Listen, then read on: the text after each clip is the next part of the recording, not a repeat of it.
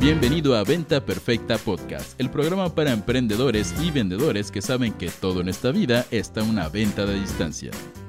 Y ahora con ustedes, su anfitrión, coach en venta, CEO de Mass Academy y ex niño gordito que se sentaba hasta atrás en el salón de clases y no dejaba a la maestra tranquila contando chistes, Chris Ursúa.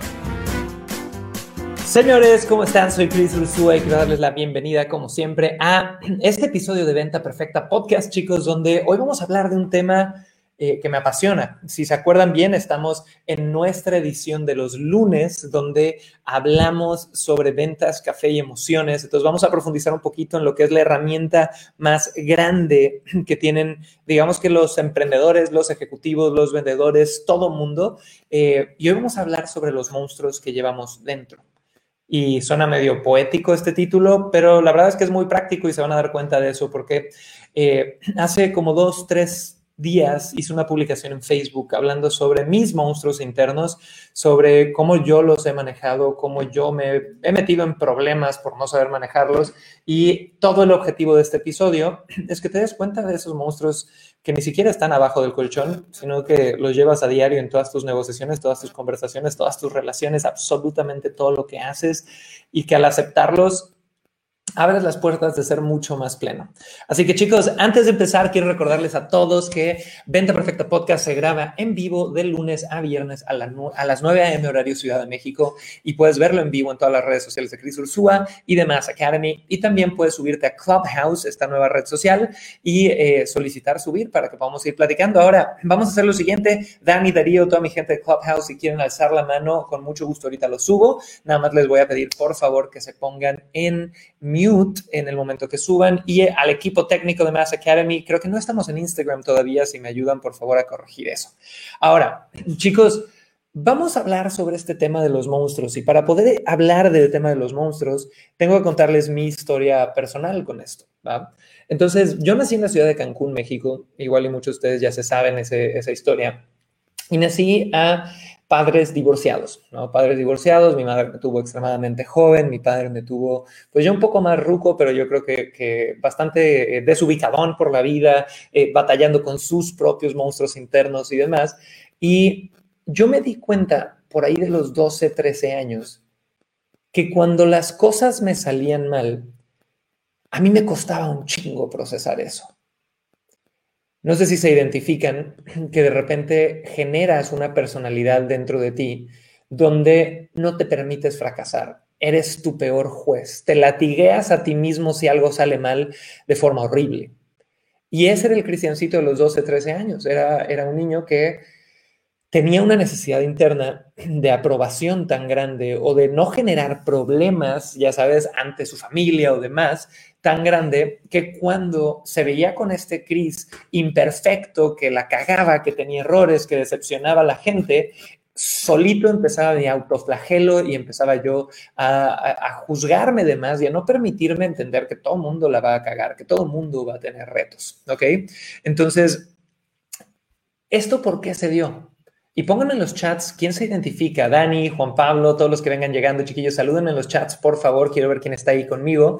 Pero esta personalidad del Cris de 12, 13 años, de no permitir el fracaso o de juzgarlo demasiado duro, de no permitir esa imperfección, vino hasta cierto punto porque yo crecí en una casa con padres divorciados y por X o Y azares del destino, Cris de 12, 13 años sentía una responsabilidad sobre sus padres. ¡Boom! Esto está cabrón. Sentía que yo tenía que ser el niño bueno, bien portado, perfectito, de buenas calificaciones, para no agobiar más a mis padres, quizá porque yo veía a mi mamá muy joven o quizá porque yo veía a mi papá de, repente medio inestable o, lo que fuera, ¿no? Pero me acuerdo de llegar a los 12, 13 años a terapia, que gracias a Dios soy hijo de padre psicólogo. Saludos a todos mis psicólogos que están más locos que una cabra y por eso estudiaron psicología. Y empecé a ir a terapia a los 12, 13 años y ahí tuve una mentora increíble que fue mi primera terapeuta, Blanca, te mando muchos besos, eh, donde me di cuenta de eso, de estas, de esta, este nivel de autoexigencia gigante que había en mí, ¿no? De querer que todo saliera bien, de no permitir que las cosas salieran mal, de eh, estresarme si yo cometí errores y todo este tipo de cosas, ¿no? Entonces trabajo eso por años, por años, por años, por años, por años, y ahí encontré uno de mis pequeños monstruos. Y mientras yo te cuento esta historia, creo que tú, quiero que tú vayas identificando y que me vayas poniendo en el chat si tú te sientes identificado, si tienes un monstruo diferente, pero que no deja de ser monstruo. El monstruo que se instaló dentro del Cris, que sigue ahí, pero que llegó en mi infancia, fue un monstruo de la autoexigencia. Porque así como el no poder lograr las metas, el no poder ser aceptado, el no poder hacer las cosas perfectas como te dice el cerebro, me causaba un dolor enorme porque no, no aceptaba al Cris que la cagaba, al Cris que tenía errores, al Cris que pasaban todas estas cosas. Había un lado opuesto de ese monstruo sumamente satisfactorio. Y era que dentro de mí, chicos, yo tengo un monstruo de querer ser el número uno, de querer ser el mejor, de querer hacer las cosas bien, de querer recibir reconocimiento por hacer las cosas bien, al punto que a mí nunca, amo el dinero, me encanta el dinero, tengo una relación maravillosa con el dinero, pero nunca ha sido mi motivador principal en la vida. Muchas veces yo he puesto otras cosas antes de querer generar yo dinero para mí. He, puesto cosas como crear, como emprender, reinvertir en mi negocio, como incluso recibir reconocimiento, hacer actividades diferentes, únicas, que marquen una pauta. Todo eso yo, yo lo he puesto antes de. Entonces, les cuento toda esta historia, chicos, porque hoy estamos hablando de los monstruos que todos llevamos dentro. Y monstruos es una palabra dramática, puedes no estar de acuerdo con esta palabra tan poética que puede tener connotaciones negativas, pero cuando yo hablo de un monstruo interno, hablo de esos patrones de conducta que puedes disfrutar un chingo, pero que también pueden tener un efecto negativo grande. En mi caso, en mi historia en particular, desde la infancia, tengo súper claro un patrón de conducta donde soy mega motivado, quiero ser el número uno, me motiva el reconocimiento externo y, lo disfruto, tal cual. Pero ¿cuáles son los lados oscuros de ese monstruo? Son los momentos donde si no logro las metas, puta, ¿cómo me juzgo? Soy bien poco paciente conmigo mismo y a veces me hablo de formas que si le hablaras así a un niño de siete años que le está cagando a diario, lo traumas de por vida. El lado negativo de esto es de repente que, chuta, tomo decisiones por esos drivers, por ese monstruo interno de querer ser el número uno, de querer vender más, que van en contra igual y de otros valores como disfrutar el presente y disfrutar la vida. Y estos monstruos internos, chicos, para mí se han ejemplificado de esa forma, pero para ti pueden venir en muchas otras etiquetas. Hay muchos de ustedes cuyo monstruo interno podría ser el no tener prisa en la vida de nada y el disfrutar el presente todo el santo día. Trae cosas muy buenas, pero también trae cosas medio negativas. No planeas, no pones metas, a veces puedes ser víctima de tus circunstancias. Para algunos de ustedes ese monstruo interno puede de repente ser, no sé, que amas el lado teórico y académico, pero que tienes un rechazo al dinero gigantesco y pues eso tendrá pros y tendrá contras, ¿no? Pero aquí viene otra historia que creo que va a anclar el punto al que quiero llegar en este momento y la conversación que quiero tener con todos los que están en Clubhouse. Así que Carlos, Dani, Marlon, Jackie, Julio, Mar, Ludi, alcen la manita para subir, pónganse mute de inmediato porque quiero que esto sea un diálogo más que un monólogo. ¿va? Así como yo hice conciencia a los 12, 13 años sobre este monstruo interno que tengo, este driver que nunca se va a ir y lo he aceptado el día de hoy, de querer ser el número uno, de querer tener reconocimiento, Llegó un momento donde, después de terapia, dije, bueno, tengo que aprender la lección de vivir más presente. Tengo que aprender la lección de no querer ser el número uno, no querer la perfección. Tengo que aprender la lección de poder conectar con el hoy, con el ahora y de disfrutarlo. ¿va? Y empezó una etapa de mi vida donde era un poco la negación de este monstruo interno donde empecé a meditar, donde empecé a hacer journaling, donde empecé a simplemente, pues, igual y no empujarme tan duro como había hecho antes. Y luego viene algo bien interesante. Emprendo hace seis años y entro a un nicho en especial, que es el nicho de los infoproductos, de los generadores de educación online, donde chicos, ojo a esto para todos los que quieren emprender en Internet. El 90% de la gente que entra a Internet es algo que se llama un lifestyle entrepreneur, un emprendedor de estilo de vida. Es alguien que quiere hacer unos 500 o 1000 o 2000 dolaritos al mes, que son muy respetables, pero que sus principios y sus valores son trabajar lo menos posible, no estresarse, libertad absoluta, etcétera, etcétera, etcétera.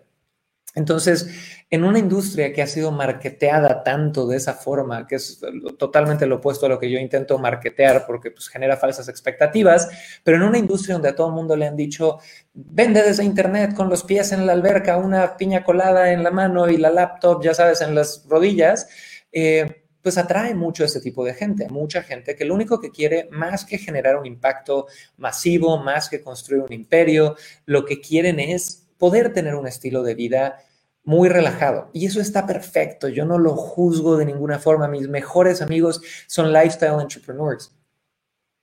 Pero esa no era mi motivación.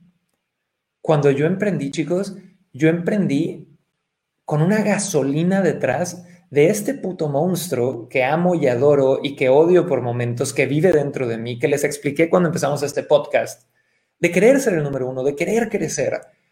Mi meta a la hora de emprender hoy sigue siendo, chicos, ver hasta dónde llega esto ver qué tan grande puede ser Mass Academy, ver si podemos tener un impacto a nivel de educación pública, educación primaria, meternos a los temarios de lo que se está enseñando hoy en las, en las primarias y secundarias públicas de todo México, carajo. Si para eso requiero tener una oficina de 500 personas, be it, lo voy a hacer. Si para eso requiero abrir otras empresas, generar equipo, tener liderazgo, adquirir deuda, rondas de inversión, salirme yo de ser CEO, hacer lo que sea ese es mi tipo de driver cuando se trata de emprender. ¿Y qué pasaba? Que por años yo llegaba a mi mastermind, donde estaba con 10 grandes empresarios de este nicho, y yo los oía todos hablar de, güey, es que qué rico poder no hacer nada todos los días, ¿no? O qué rico poder vivir un estilo de vida de esta forma o de esta. No, es que mi driver es la libertad y no estar atado a ningún lado, en ningún momento, en ningún instante. Y por dentro yo me hacía pequeño por dentro yo lo único que pensaba era, puta, pues creo que el equivocado soy yo. Creo que el equivocado soy yo porque yo tengo valores más puestos sobre el lado de crear, de autoexigencia, de impacto, de a mí me motiva saber qué, hasta dónde puede llegar el Cris que conozco hoy por hoy, en el buen sentido de la palabra, en, en tu potencial de creación, en tu potencial de impacto. No me interesa tanto ser el más rico del cementerio, no me interesa tanto ser el güey que eh, tiene la vida más libre y, no poner cosas en la agenda. Yo no tengo ninguna bronca si de repente tengo seis cosas o siete citas al día en mi Google Calendar, no tengo problema con eso.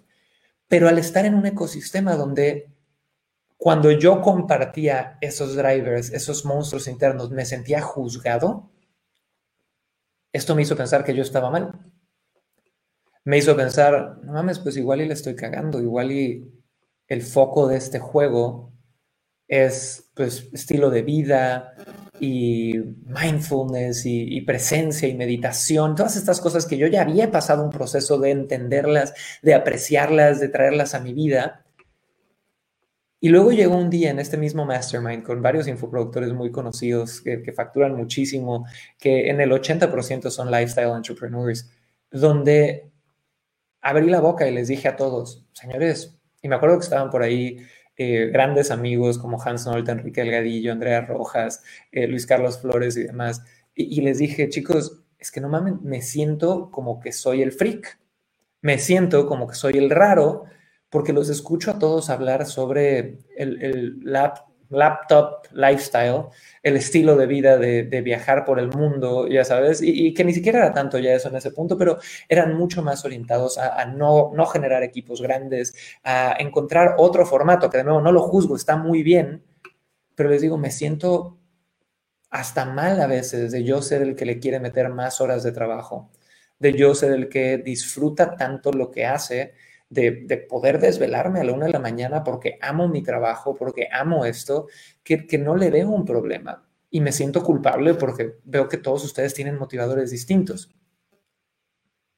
¿Y quieren saber lo que me contestaron, chicos? Y pónganlo en el chat. Me contestaron, Chris, cada que te oímos hablar nosotros nos sentimos culpables de que estamos echando la hueva. Y ese fue el momento donde me di cuenta, chicos, de que no hay ni bien ni mal. Y para los que me están escuchando, que me están juzgando y diciendo, Cris, es que seguro eres workaholic, seguro necesitas balancear tus chakras y pasar más tiempo en familia, ojo con tu juicio, porque no va por ese lado la conversación va por trascender el juicio. Juzgar es filtrar algo entre si está bien o mal acorde a mi percepción del mundo. Más bien vamos a discernir, que discernir es identificar qué es verdadero o falso, ¿no? Y la realidad es que yo paso un montón de tiempo con la gente que amo.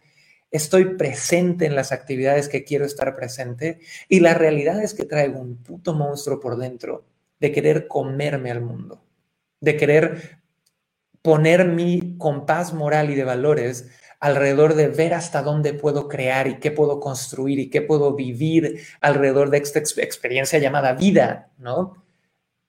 Y es tan grande mi motivador por conocerme a mí a través de esta autoexigencia que estoy dispuesto a invertirle las horas, que estoy dispuesto a tomar los riesgos, que estoy dispuesto a adquirir deuda, que estoy dispuesto a igual y no, pues no, digo posponer porque no pospongo nada, me gusta tanto lo que hago en este momento que estoy totalmente pleno y entregado a eso. Si me explico, chicos, pónganmelo en el chat, porque cuando amas algo, no estoy posponiendo irme de mochilero o viajar por el mundo o tener tiempo en familia. Yo creo que el éxito en lo profesional no reemplaza o no justifica tener éxito en la salud, tener éxito en las relaciones. Amo a mi esposa, amo a mi futura hija que ya viene muy pronto, amo el presente. Todas las mañanas me tomo un café mientras estoy, ya sabes, súper mindful de los sabores y de la lluvia y de lo que estoy haciendo aquí. Pero igual traigo un puto monstruo por dentro que me dice, Cris, pártete la madre, disfruta el proceso y reconoce que lo que llevas dentro que muchas veces esos motivadores se forjaron cuando tenías de 1 o 0 a 7 años y utilízalo a tu favor.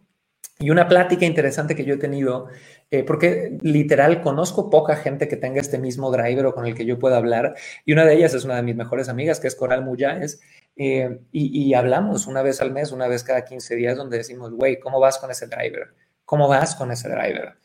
Y, los dos somos unos freaks y ella lo ha metido en el lado del bodybuilding y, ya sabes, el ponerse súper fit y moldear su cuerpo. Yo lo he metido al lado del negocio, lo he metido a otros proyectos personales que tengo, pero aquí vienen dos tips y, y esto es a lo que quiero llegar antes de abrir micrófono ya para ir con Darío, con Julio, con Dani, con Gina. Nunca te avergüences de tus motivadores internos. Mucha gente te va a juzgar.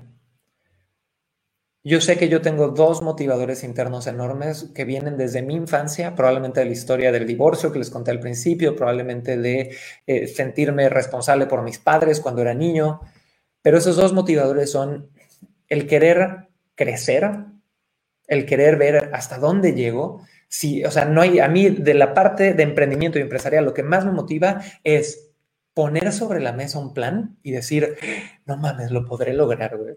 Eso me motiva cañón, es lo que más me motiva del mundo del emprendimiento. El crear una idea, lanzarla, ejecutarla y luego delegarla. Uf, ese driver para mí es gigantesco.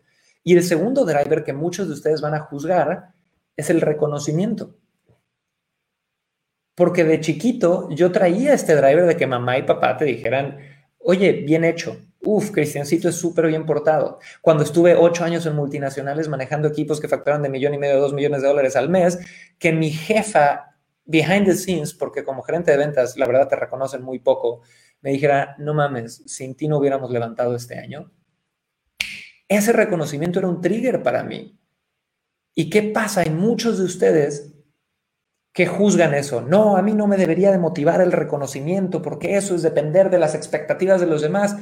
Ok, güey, pero si ya lo traes dentro de ti, en vez de negarlo, ¿no sería más rico reconocerlo y usarlo entendiendo lo bueno y lo malo que puede traer para tu bien? Y me encanta lo que me pone Rafa Ramírez, que pone, oye, pero el driver principal no debería de ser el servicio. Y aquí viene algo bien interesante, Rafa, y te lo contesto. Puedes servirle a los demás si tú estás jodido, sin dinero, enfermo, sin salud y sin estar motivado? No, no puedes. Chicos, por eso me peleo tanto con la narrativa socialista que hay en Latinoamérica hoy por hoy. El socialismo de base íntegra ofrece un sistema donde el primer principio es poner a los demás primero que a ti. Y eso es antinatural. Digas lo que digas y la narrativa que digas de primero sirve a todos los demás, no puedes servir a los demás si no hay comida en tu boca y si la comida depende de que el gobierno me la dé y me asista, el pinche estado benefactor está jodidísimo.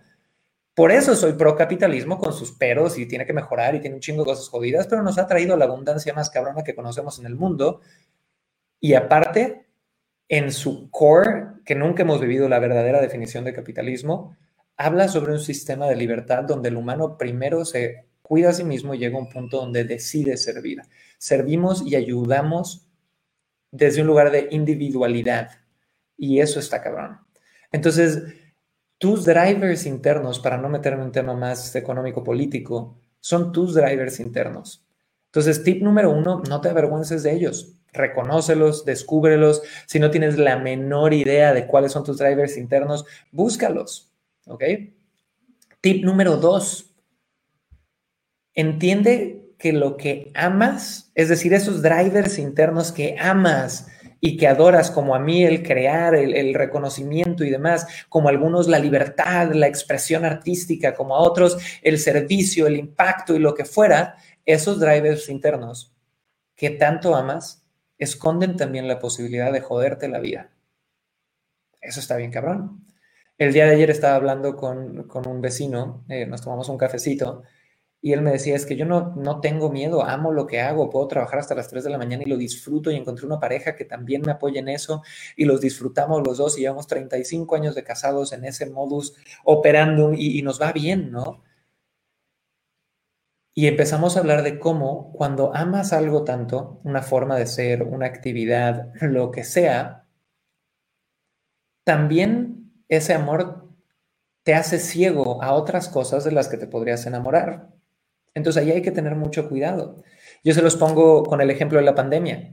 Esta pandemia, chicos, yo llevaba cinco años viajando a dar conferencias y entrenamientos por toda Latinoamérica y Estados Unidos, eh, y yo viajaba seis meses del año, porque lo amo, lo disfrutaba, pero en cada paso cinco años de mi vida, seis meses fuera de casa con mi esposa, obviamente, eh, viajando, dando conferencias, conociendo gente, conocimos todos los países de Latinoamérica, excepto Bolivia, quiero ir a Bolivia en cuanto acabe la pandemia, eh, pero en el momento que la pandemia me encierra en mi casa, descubro algo nuevo en mí, que esa actividad previa que yo amaba no me había dejado ver. ¿Y qué cosas nuevas descubrí?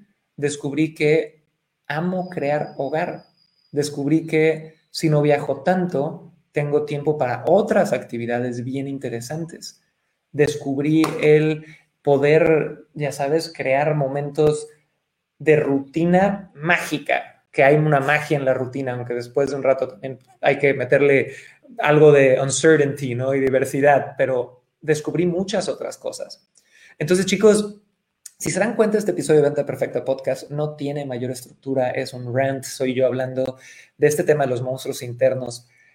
Mi gran resumen es, encuentra los tuyos, no te avergüences de ellos y ponlos a servicio de tus metas y del mundo, ¿va?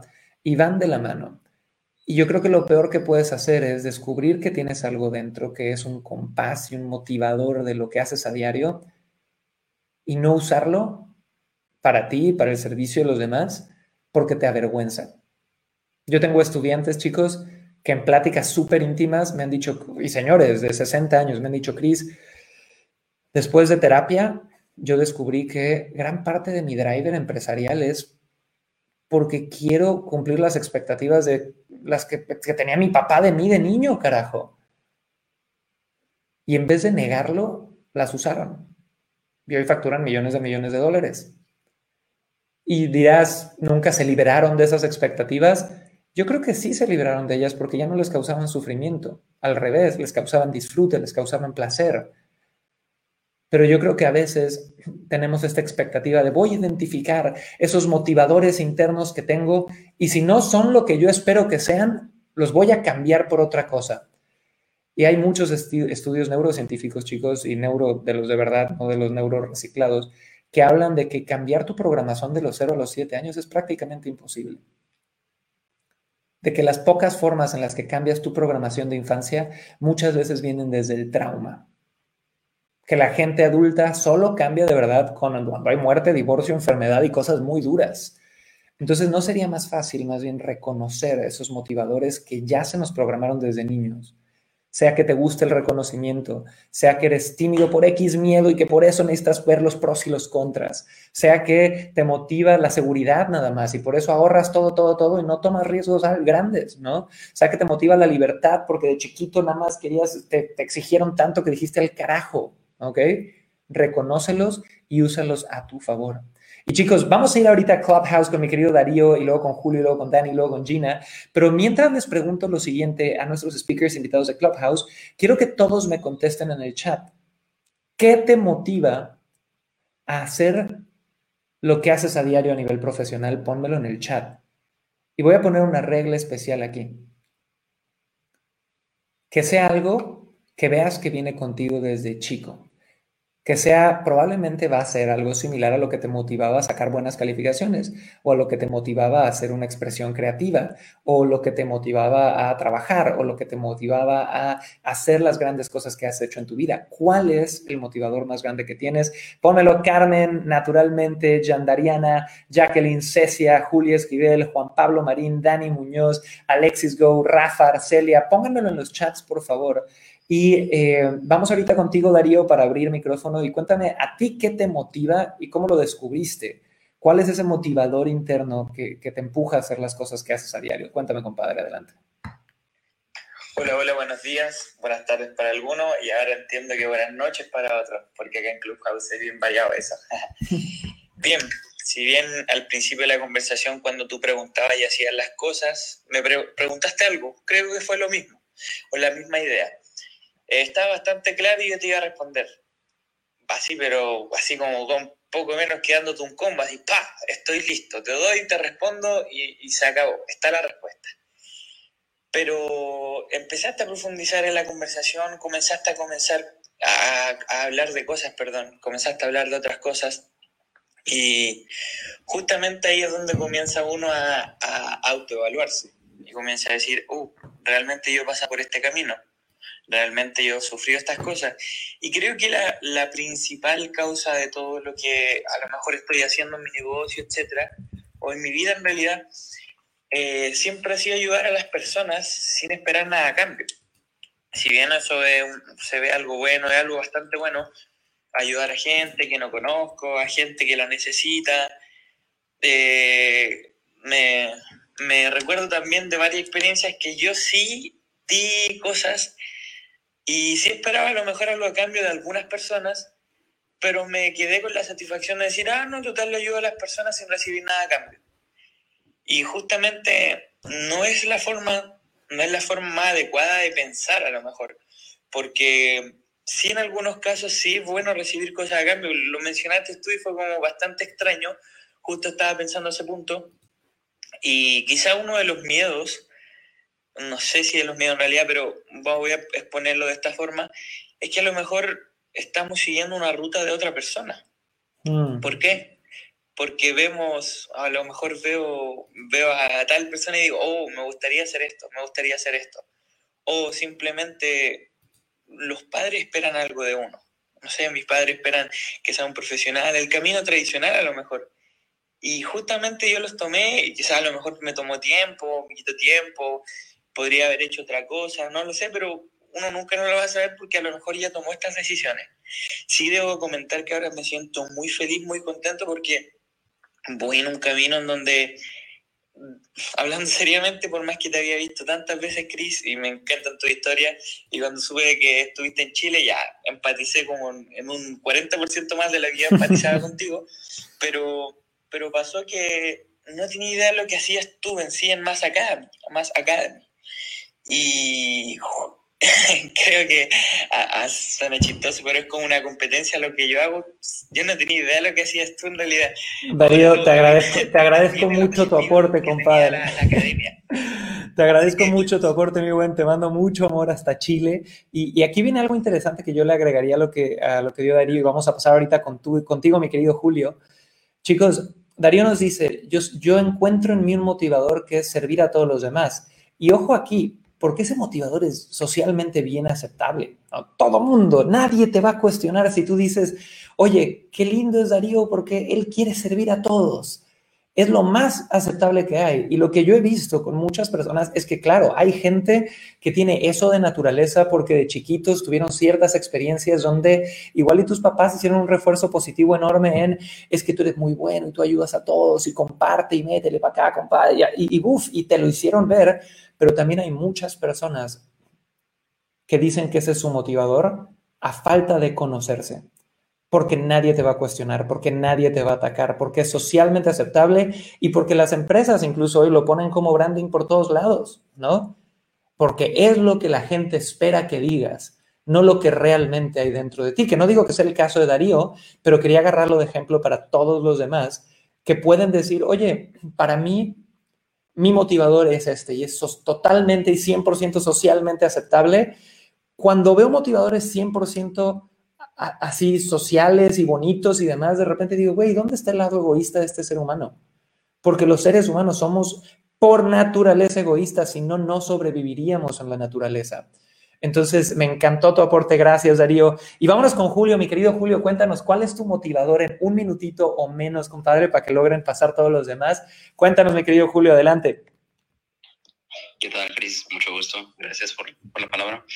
Te doy sincero, lloré no sé si, si es de fuertes, de, débiles, no sé, pero lloré con, con regresar a mi pasado y, y recordar que, que, mi ambición es demostrarle a mi padre que yo no necesito el alcohol para poder superarme. Hmm. Me quedo con eso.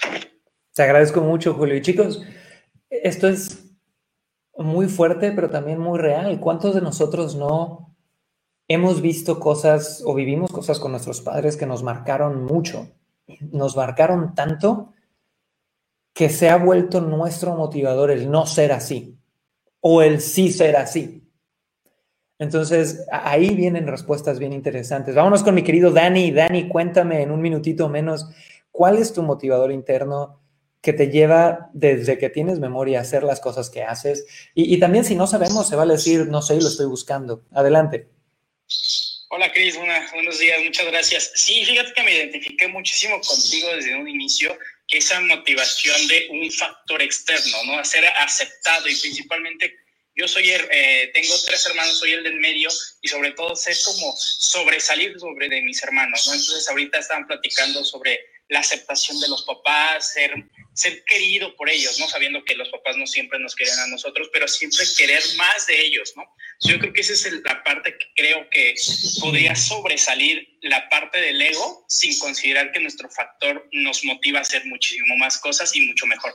Muchas gracias. Dani, me encanta, me encanta el fondo que se ven pajaritos por ahí. Oigan, chicos, eh, muy, muy buen punto también. La relación con los hermanos. ¿Cuántas veces no? Tú eras el más tímido, tú eras eh, el más ágil, o de repente sentías estas ganas de competir. Yo tengo un par de tíos que los veo y viven el, el yo más, ¿no? Y de nuevo, puede ser muy frustrante vivir así o puede ser algo que aprendas a dominar. Ahora, chicos, para todos los que vienen llegando, estamos hablando sobre los monstruos internos que tenemos como seres humanos, que es esta forma muy poética de hablar de a veces estas creencias o motivadores que se instalan dentro de nosotros cuando tenemos de 0 a 7 años. Yo les compartí mi historia de ser hijo de padres divorciados, de tener una madre muy joven, de un padre que estaba batallando con sus propios monstruos y de por ende yo querer ser Cris el perfectito que no se permitía fallar y cómo esto en terapia descubrí que me jodió por años porque cuando yo fallaba, cuando fracasaba, cuando tenía cosas jodidas, no la aceptaba, me autoflagelaba y era un puto sufrimiento enorme para un niño de 12, 13 años. Luego les conté la historia de cuando entré al mundo del emprendimiento, que entré al mundo del emprendimiento en internet rodeado de muchísimo lifestyle entrepreneur, emprendedor de estilo de vida que cuando yo veía sus motivadores, yo me sentía culpable y avergonzado de los míos, porque yo decía, güey, pues igual y lo que yo debería de estar queriendo es, es no construir un imperio, no, no ir hasta ver dónde puedo llevar la máxima expresión creativa de mi ser, sino más bien la libertad y la seguridad. Y yo me comparaba con los motivadores de todos los demás. Y ahí me di cuenta que un día diciéndoles cómo me sentía y me sentía avergonzado, me decían, no mames, nosotros nos sentimos también avergonzados de ver el drive de trabajo que tú tienes y que nos, igual y me hace falta a mí, ¿no? Y ahí me di cuenta que todos vivimos en esta comparativa y que lo mejor que podemos hacer es abrazar estos motivadores internos y usarlos conociendo lo bueno y lo malo que pueden representar dentro de nuestra vida. Ahora, les recuerdo a todos chicos que siempre hacemos la grabación de Venta Perfecta Podcast de lunes a viernes a las 9 a.m. Y si quieres subir, eh, nada más búscame en Clubhouse como Chris-Usua, dale clic para todos los que están en Clubhouse ahorita, denle clic a la casita verde para ser parte de nuestro room de Inspira Ventas ya y me va a dar mucho gusto verlos todos los días a las 9. Ahora vamos con mi querida Gina. Gina, qué rico verte de nuevo. Cuéntame en un minutito o menos qué te motiva y cómo lo descubriste. Hola Cris, muchas gracias. Pues igual siempre he sido súper competitiva, analizando un poquito, recuerdo mi infancia en los Scouts, donde todo eran concursos y a ver qué patrulla ganaba. Y así me he formado, ahora practico triatlón y también el hecho de tener compañeros que son más avanzados me motiva muchísimo y ver compañeros que, que les cuesta un poquito más de trabajo porque van empezando, me reconozco y digo, así estaba yo y todo esto he logrado. Entonces, eh, me parece súper interesante el tema, sobre todo porque a veces nos dejamos llevar por, por lo que dicen los demás en lugar de observar verdaderamente a nosotros qué nos mueve. Algo que me mueve mucho también son los resultados de mis alumnas como cuando no tienen resultados, yo me voy para abajo. O sea, cuando alguien no asiste a las clases, me siento súper culpable, ¿no? De ya me pagó, ya compró y no lo está haciendo. Y estoy tratando también de dejar un poquito al lado esa culpa y poner mi enfoque en las que sí están avanzando y teniendo resultados. Me encanta, Gina, me encanta el nivel de conciencia también de verlo desde las scouts de chiquita. Y, y aquí viene un concepto bien interesante, la competencia. Hoy vivimos en una sociedad que ataca la competencia, literal, ataca la aspiración, ataca al que quiere ser más. No tuvimos al presidente de México hace dos días diciendo, es que la clase media es aspiracional, clasista y racista, y no lo estoy sacando de contexto, busquen por favor ese video. Vivimos en una sociedad que al que quiere ser más, muchas veces porque incomodas a los demás, te quieren bajar el volumen.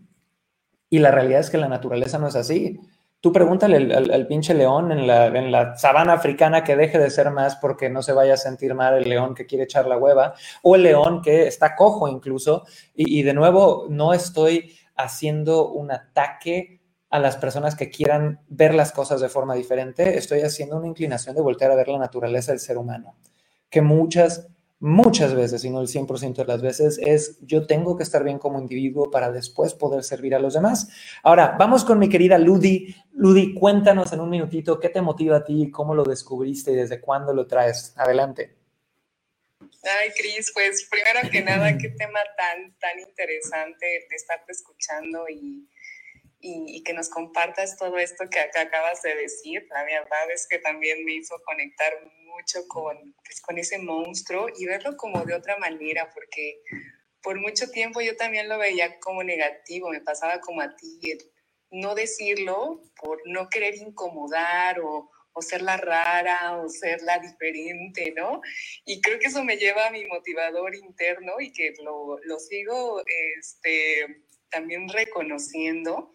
Para mí, así como Dani, yo vengo de una familia grande, somos en total cinco hermanos, soy la de medio y, y me acabo de dar cuenta que, bueno, y que también lo he trabajado en, en la terapia, el, el, el, ser vista, ¿no? El, no, no, tanto a lo mejor como para llamar la atención, pero el ser vista y, y, y como que la forma en como ahora lo, lo, lo proyecto es pues teniendo voz, ser única, ser creativa, para como diferenciarme de, de, todos, o sea, lo, veo así como con esta inmersa en, hermanos, en donde cada uno tiene su, su, personalidad y que ellos al estar como sumergida a la mitad, pues de alguna forma quiero pues ser diferente, ser creativa y este, ser auténtica. Y que bueno, que también esta parte del emprendimiento me ha permitido conocerme, que eso también eh, pues la verdad es que es, un motivador muy grande el, cada vez conocerme más a mí y, y, poder con este monstruo poder también servir, compartir Me encantó la plática de hoy, Cris. Muchas gracias. Gracias a ti, Ludi, por compartir. Y vámonos con Dominica. Dominica, adelante. Nancy, bienvenida. Ponte mute, porfis. Cuéntame en un minuto, Dominica, ¿qué te motiva a ti? ¿Cómo lo descubriste? A mí, Cris, hoy, hola, buenos días a todos. A mí, la verdad es que descubrí que el, la falta de amor propio la descubrí, o sea, fue así como me cayó el 20, digámoslo, y, y fue porque, pues, eh, al descubrir que tengo Asperger, fue fuerte porque, eh, por una parte es algo bueno descubrirlo porque es como información para mí, para aprender acerca de mí, pero por otra parte es como la confirmación de que eres diferente, aunque todos somos diferentes, pero es como una confirmación.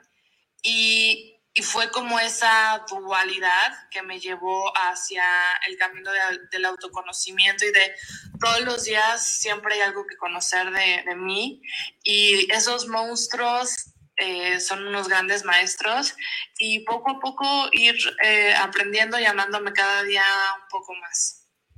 Me encanta, muchísimas gracias Dominica. Oye, pasamos con Carlos, querido Carlos, bienvenido. Cuéntanos en un minutito, ¿cuál sería eh, tu motivador y cómo lo descubriste? Wow, yo vengo de una familia de siete, siendo el sexto.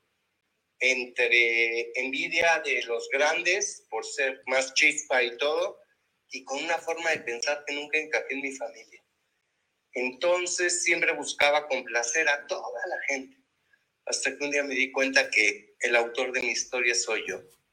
Y aprendí a saludarme en el espejo todas las mañanas, existo, y entonces puedo quedar bien conmigo en cada relación que tengo, como hermano, como hijo, como amigo, como sanador, que es a lo que me dedico, y cuando se me baja la pila, indiscutiblemente llega un mensaje de gratitud o alguna recomendación de gente que atendí hace mucho tiempo diciendo, eso que hiciste hoy marcó la diferencia. Entonces, estar al servicio es mi gran motivador. Soy Carlos y terminé. Me encanta, Carlos. Gracias por compartir y vamos a cerrar con Nancy. Nancy, cuéntanos en un minutito eh, cuál es tu motivador y cómo lo descubriste. Gracias, Cris. Oye, pues me liberaste al comentarnos que el reconocimiento a ti te motiva. ¡Yay! Lo podemos aceptar en público. Eh, y escuchándolos a todos me han ayudado todavía más a entenderme. Gina, también fui scout. ¿Y qué crees? No me motivaba la competencia.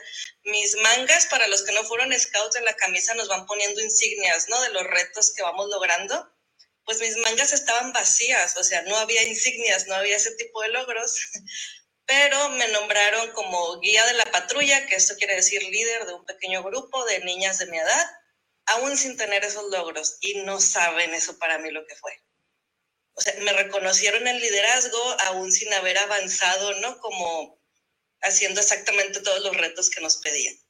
Entonces, gracias al ejemplo de Gina, me ayudó a seguir con, en este momentito con mi historia de vida y puedo aceptar que el reconocimiento de mi liderazgo o el que alguien me ponga en una posición especial, a mí me, híjole, súper motiva. En, en alguno de los cursos que doy como para definir metas, yo desde el principio les digo, libérense, porque era para mamás sobre todo que trabajan, de que el motivador no son tus hijos, porque para muchos pues no son nuestros hijos, hay algo más que nos motiva y, y socialmente a veces no es aceptado decir eso, ¿no? Y les, y les ponía el ejemplo y otra vez me entiendo ahora con esto que nos preguntas.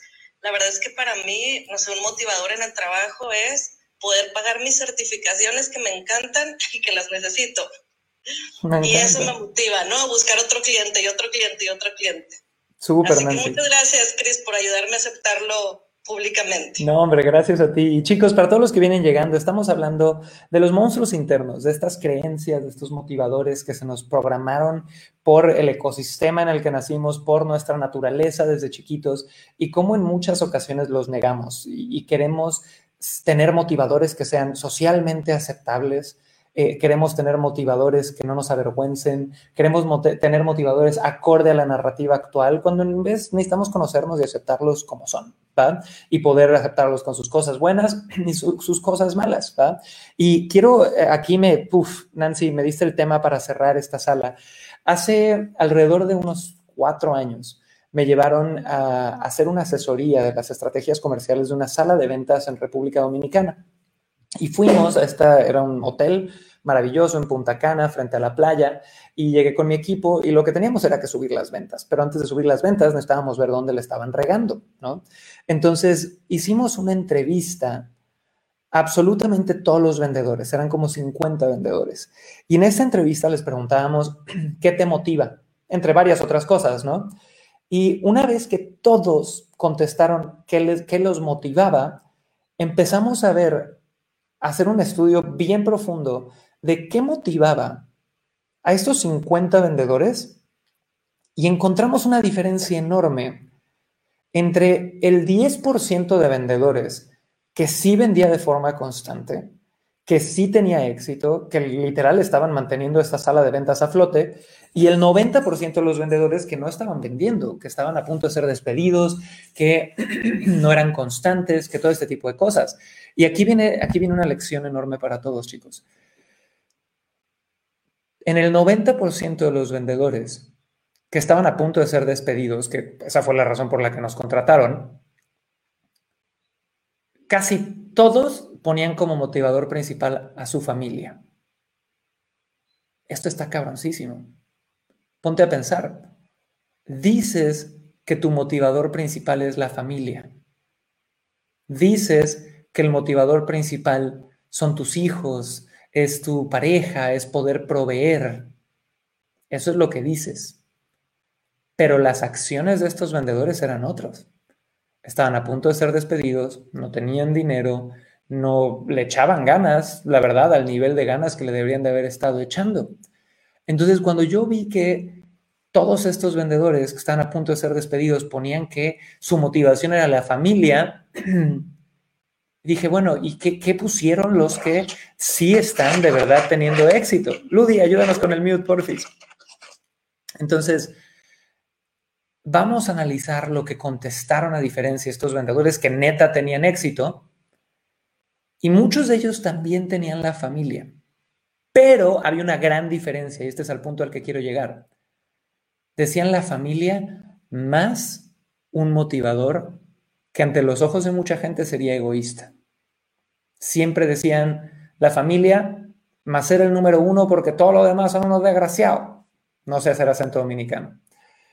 Era la familia más comprar una casa más grande. Era la familia más poder tener el auto más lujoso que el del vecino. Era la familia más el reconocimiento de mi gerente porque yo quiero su trabajo. Era la familia más es que quiero ser el número uno del mundo. Era la familia más es que estoy trabajando en un proyecto que necesito hacer para ser el mejor vendedor.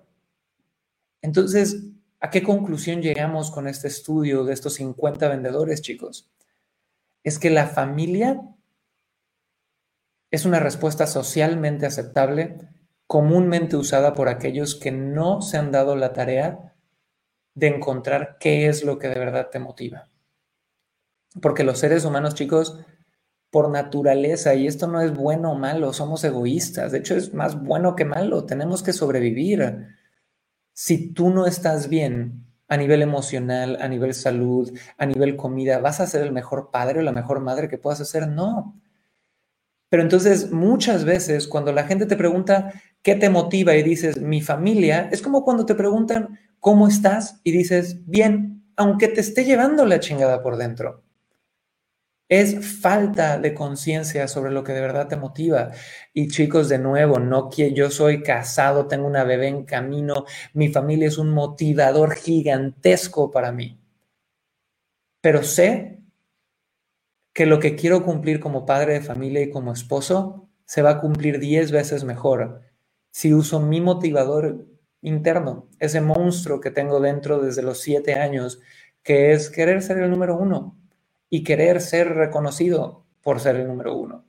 Y que eso lo haga dentro de mi compás moral de valores, de ética, de servicio, de todo eso es importantísimo que lo haga de una forma en la que me mantenga balanceado y no sacrifique la salud y no sacrifique eh, la familia, es importantísimo. Pero lo más importante es no negar que ese monstruo vive dentro de mí. Y hacer un ejercicio de autoconciencia para saber quién soy yo y hacia dónde voy. Así que chicos, con esa historia quiero cerrar. Estamos en este episodio de Venta Perfecta Podcast. Soy Cris Ursúa, coach en ventas, negociación y estrategias comerciales. Y como siempre, tengo que vender algo. Así que si quieren estar en un masterclass con nosotros eh, muy pronto, uno nuevo que vamos a hacer la siguiente semana, que viene brutal. Y les adelanto el título, aunque no esté todavía en la landing page, que se va a llamar Te urge ser el Daddy Yankee del marketing de tu empresa, aunque odies el reggaetón, vayan a mataalvendedor.com en este instante, vayan a mataalvendedor.com, regístrense para este masterclass y vamos a estar en vivo dos horas hablando de ventas, de marketing, de cómo crear un mensaje que sea hit tras hit, tras hit, tras hit, tras hit. Y la mejor propina que nos puedes dar es ir a mataalvendedor.com, reserva la clase, dale like, comparte este episodio. Si lo estás escuchando en Spotify, en iTunes, déjanos una bonita calificación. Y con eso, chicos, gracias a todos nuestros speakers de Clubhouse. Denle clic a la casita verde para ser parte de nuestro room. Y nos vemos mañana en el siguiente episodio de Venta Perfecta Podcast. Pásenla bonito, chicos. Cuídense. Chao, chao. Nos vemos.